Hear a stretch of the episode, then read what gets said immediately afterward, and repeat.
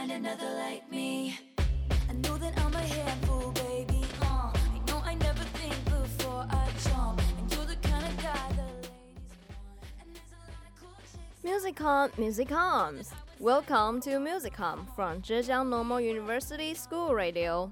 I'm your friend Isabella. 各位听众朋友们好，欢迎来到浙江师范大学校园之声的欧美音乐台栏目，我是你们的朋友 Isabella。 Music will always be there, whenever and wherever you are. When you get old and have nothing, you got music to breathe. If you like music, then Musicom will definitely be your dishes. Our column mainly delivers the latest music information for you, shares the story behind the songs like its creation process and news from popular music shows. Today is our first show, and I'm going to share with you is an album, Lover by Taylor Swift. It just released at the end of August. I'm sure most of you have heard this album before, but I was wondering do you know the stories behind it? I mean, how this album created? That you'll never find another like me.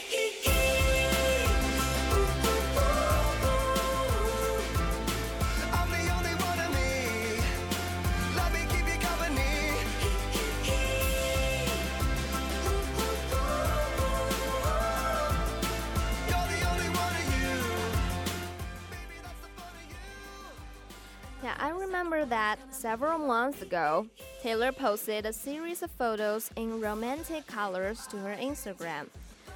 Just like what our fans guessed, Taylor set the tone of the album Lover as romantic. She believed that lover not only refers to love, but also a positive attitude towards life. Love doesn't have to happen during a happy time. Romance can always be found in loneliness, sadness, conflicts, or even dealing with life events. So, the album was eventually named Lover.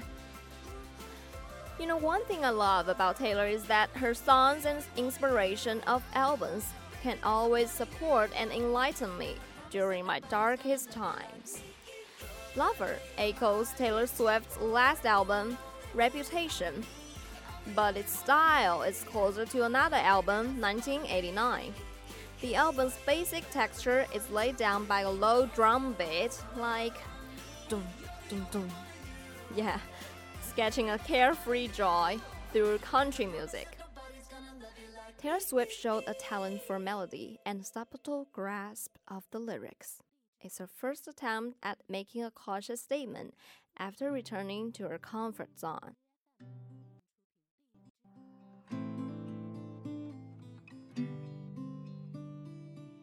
The buttons of my coat were tangled in my hair. In doctor's office lighting, I didn't tell you I was scared. That was the first time we were there. Holy orange bottles. Each night I pray to you. Desperate people find faith, so now I pray to Jesus too.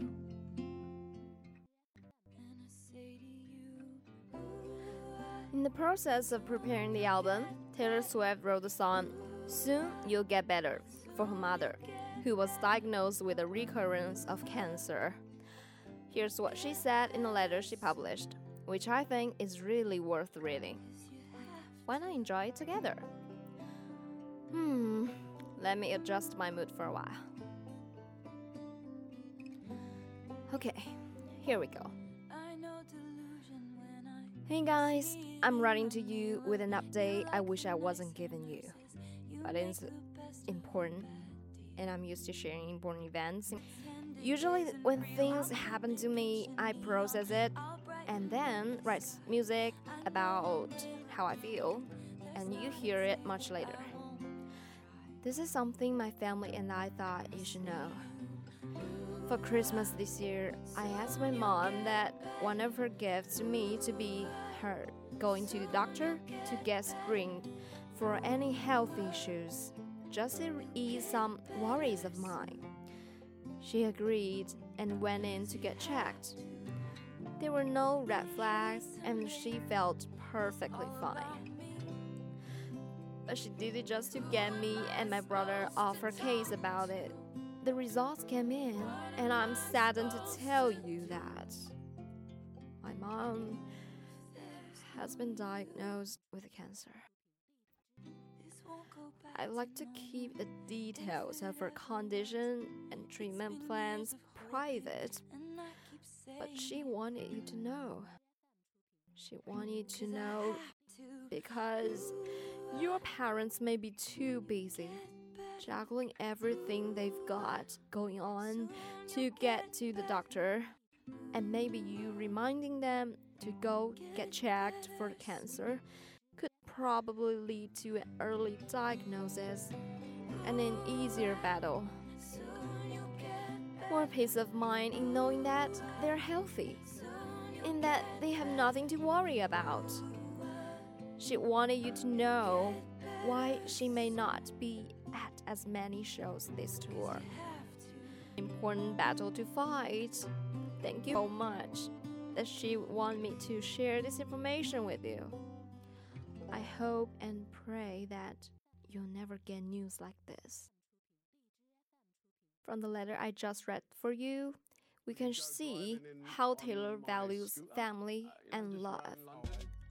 I was very touched by her words and called my mom immediately when I finished reading it at the first time. Maybe you can give a call to your parents after our musicom show.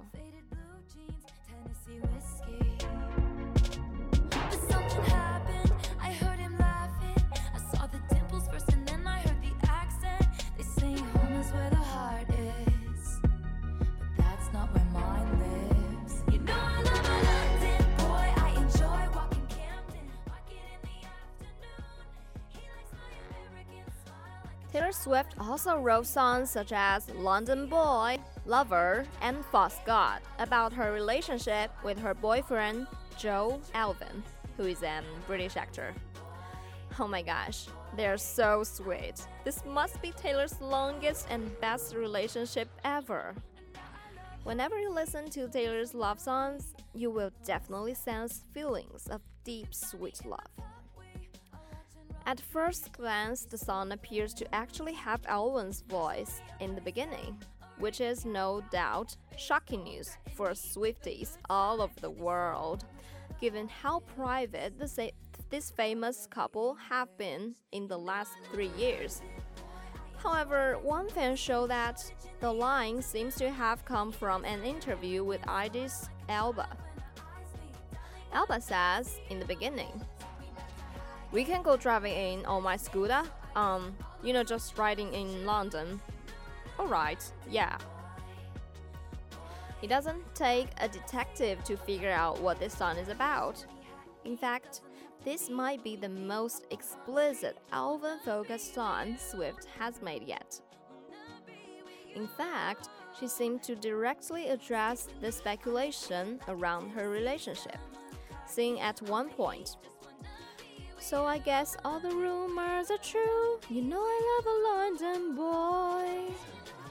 Yeah, of course, some fans are willing to speculate whether Taylor's referencing Harry Styles or Tom Hiddleston, both of whom are British and have been linked romantically to her in the past. But this song is too present tense to be about either of them. Taylor Swift gets specific in this track referencing locations like Shoreditch, Highgate, and crowning that her love likes my American smile. One fan wrote of the tune, I can't wait to get drunk at a lover tour.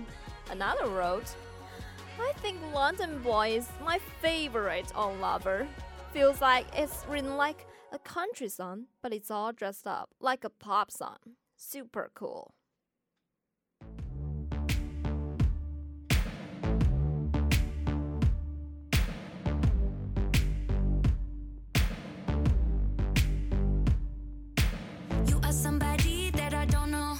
But you're taking shots at me like it's Patron, and I'm just like, damn.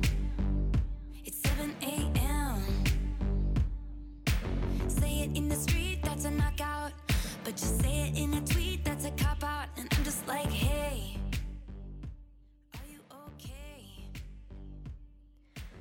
Yeah, expressing emotions for family, romantic love, and details of life is invariably her style of writing music. Well, it's worth mentioning that this time Taylor Swift used songs to publicly express her political views, specifically mentioning the Gay and Lesbian Anti Defamation League of America in the song called You Need to Calm Down. The Gay and Lesbian Anti Defamation League of America is a well known national anti discrimination organization in the United States. 也就是美国同性恋反诽谤联盟。It works for the exposure of the gay community and help them to gain public understanding. Besides the song You Need to Calm Down, there's another political song called Miss Americana and the Heartbreak Prince. She expressed her dissatisfaction with Donald Trump by describing high school, homecoming queen, and marching band in a figurative way. 除了通过《You Need to Calm Down》这首歌表明自己支持同性恋的政治观点之外呢，Taylor 还在《Miss Americana and Heartbreak Prince》这首歌的歌词中， 通过比喻的手法来表达了自己对特朗普执政的不满，比如说刚刚提到的 Homecoming Queen 返校日皇后，还有 Marching Band 步操乐队。Do you know what is Homecoming Queen, by the way? If you didn't get the song's political meaning, that's fine. Here, I want to give you more information of these cultural phenomenon to help you understand. In America, Homecoming Queen is selected by middle schools every year during Homecoming Festival in the summer vacation. This Homecoming Queen has been featured in many TV dramas and movies with campus themes. It is a great honor to be elected homecoming queen, who are usually girls like cheerleaders.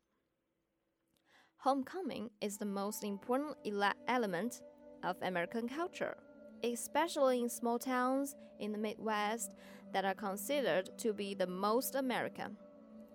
Homecoming means to go back to one's hometown to have a good time. Every fall, primary and middle schools in the United States hold homecoming, which is the most exciting weekend for school fellows to return to school. It was also the day football started in small towns and the season began. Season 在这里指的是赛季，也就是它的橄榄球赛季开始。The team members and cheerleaders will be very busy. So, let's enjoy this uh, this song, including Homecoming Queen, Miss Americana, and the Heartbreak Prince together.